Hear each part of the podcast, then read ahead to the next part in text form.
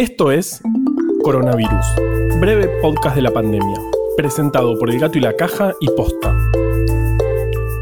Hoy es miércoles 25 de marzo, día 6 del aislamiento social preventivo y obligatorio en la Argentina. No sé dónde están ustedes, pero acá en Buenos Aires amaneció un día gris, ideal para quedarse en casa. Hay que tener cuidado los días así en aislamiento con ponerse melancólicos. Ya vendrán tiempos mejores. Por ahora, no importa dónde, abrácense al peluche que tengan más cerca y vamos con algunos números.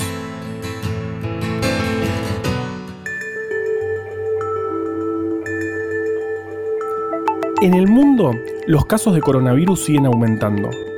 Ya superaron los 430.000 India está haciendo el mayor aislamiento de la historia con más de mil millones de personas que va a durar 21 días.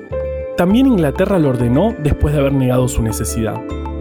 En otros países, como Estados Unidos, que tiene más de 55.000 casos, siguen sin declarar el aislamiento obligatorio. En Argentina los casos confirmados llegaron a 387, es decir que se encontraron 86 casos positivos nuevos. Ayer habíamos contado que no nos tenía que poner particularmente contentos el hecho de que en los últimos días habían bajado los números de casos nuevos. Bueno, hoy no tiene que ponernos particularmente tristes que hayan subido un poco. Los números diarios pueden fluctuar por varias razones sin que eso signifique que la situación es mejor o peor. Lo cierto es que no se está viendo un aumento en internaciones por síntomas respiratorios severos, que es el indicio principal de que el virus circula mucho en la población. Pero para saber la verdadera extensión de las infecciones hay que lograr identificar a todas las personas que pueden llevar el virus.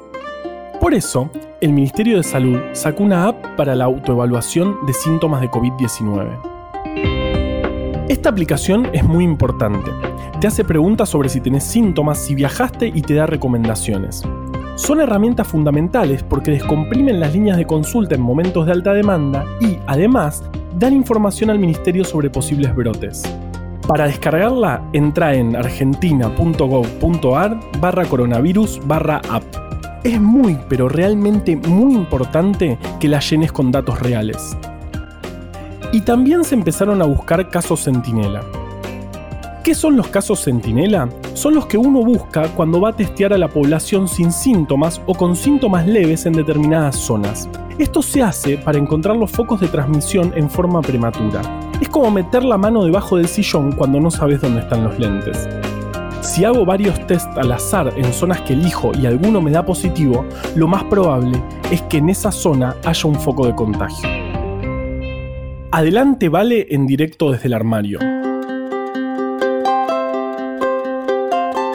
En tiempos de pandemias dando vueltas por el mundo, también empiezan a girar cadenas de mensajes con información. ¿Estas cosas son confiables? ¿Contienen información o es desinformación?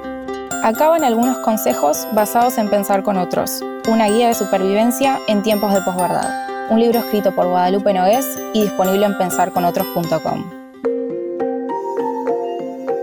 Primero, ¿es el mensaje recibido altamente emocional? ¿Te genera miedo o pánico? Recordá que esos mensajes se amplifican más. Segundo, la fuente, ¿es confiable? Recordá siempre de preguntar por las fuentes de información. Tercero, si se está citando a una persona experta, ¿es reconocida adentro de su comunidad? ¿Es posible que se esté citando a una persona que no dijo lo que el mensaje afirma? Por último, ¿cómo actuamos frente a esa información? ¿Se comparte o no? Mientras más delicada es una situación y más miedo nos genera, más importante es cuidarnos de distribuir información falsa. Compartamos más información y menos desinformación. Soy Valeria Sanabria y una de las cosas que me gusta de grabar en un armario es encontrar remeras viejas. Muchos están hablando de la vacuna. ¿Ya tenemos vacuna? ¿Están haciendo la vacuna? ¿Qué onda con la vacuna?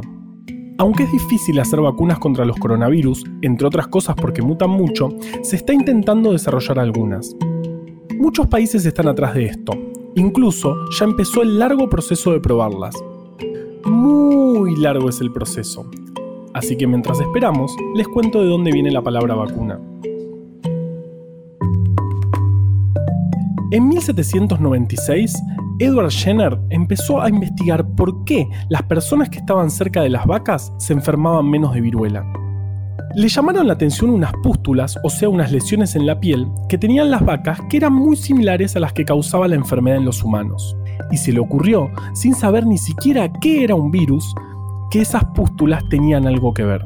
Entonces empezó a inocularle, inyectarle, a niños sanos, porque digamos todo, ensayaba con niños, muestras de esas pústulas. Se las inyectaba a ver qué onda. Un procedimiento arriesgadísimo que increíblemente funcionó. Esos niños no se enfermaron de viruela. Al preparado le puso de nombre vacuna, porque claro, venía de las vacas. Hoy sabemos que a las vacas las pústulas se las causaba un virus muy similar al de la viruela humana. Entonces, cuando los niños recibían un poquito de esa pústula, su sistema inmunológico reaccionaba y montaba una respuesta de memoria. Es decir, que si más tarde llegaba la viruela, el sistema la reconocía más rápido y la frenaba. Hoy en día tenemos dos tipos principales de vacunas. Obvio que hay un par más. Las primeras usan virus atenuados, que no causan enfermedad, pero sí pueden replicar en las personas. Así, de nuevo, el sistema inmunológico hace su magia y tenemos respuesta de memoria para el virus posta. Las otras se llaman inactivadas, y lo que hacen es agarrar el virus de verdad en grandes cantidades e inactivarlo de alguna manera, por ejemplo, rompiéndolos todos. Después se le inyecta a las personas ese preparado de virus todos rotos, el sistema inmunológico reconoce elementos que le hacen saber que es un patógeno y si todo sale bien, monta también una respuesta de memoria. Así es, por ejemplo, la vacuna de la gripe. Para generar grandes cantidades de virus se usan huevos de gallina. Datazo.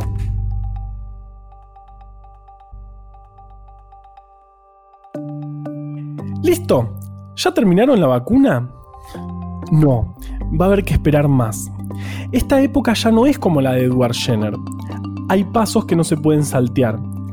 Hay que ver que no sea tóxica, que induzca respuesta en personas, que esa respuesta sea protectiva y en última instancia que funcione. Todos esos procesos llevan meses y la ciencia de verdad no es como la del cine. Por suerte, si no estaríamos todos enfermos mirando películas interminables. Coronavirus, breve podcast de la pandemia, es una producción original del Gato y la Caja junto a Posta. En tiempos de pandemias de información y desinformación, ayúdanos a seguir compartiendo datos confiables. Sumate a bancar estas iniciativas en elgatoylacaja.com barra bancar. Junto al Gato y la Caja hicimos breve atlas anecdótico de la ciencia. Podés conseguir este y otro montón de libros hermosos más en abrecultura.com. Escucha todos los podcasts de Posta en posta.fm. También puedes encontrarlos en Spotify, Apple Podcast y tu app de podcast favorita. En la coordinación general de este podcast estuvo Nahuel Ugacio. Me acompaña en los consejos Valeria Sanabria. Producción por posta Luciano Banchero y Diego del Agostino. En la edición Leo Fernández. La identidad visual del podcast es de Belén Kakefuku. Este episodio fue escrito por Juan Cruz Balián, Valeria Sanabria, Ezequiel Calvo y por mí. Yo soy Juan Manuel Carballeda. Quédate en tu casa y nos escuchamos mañana.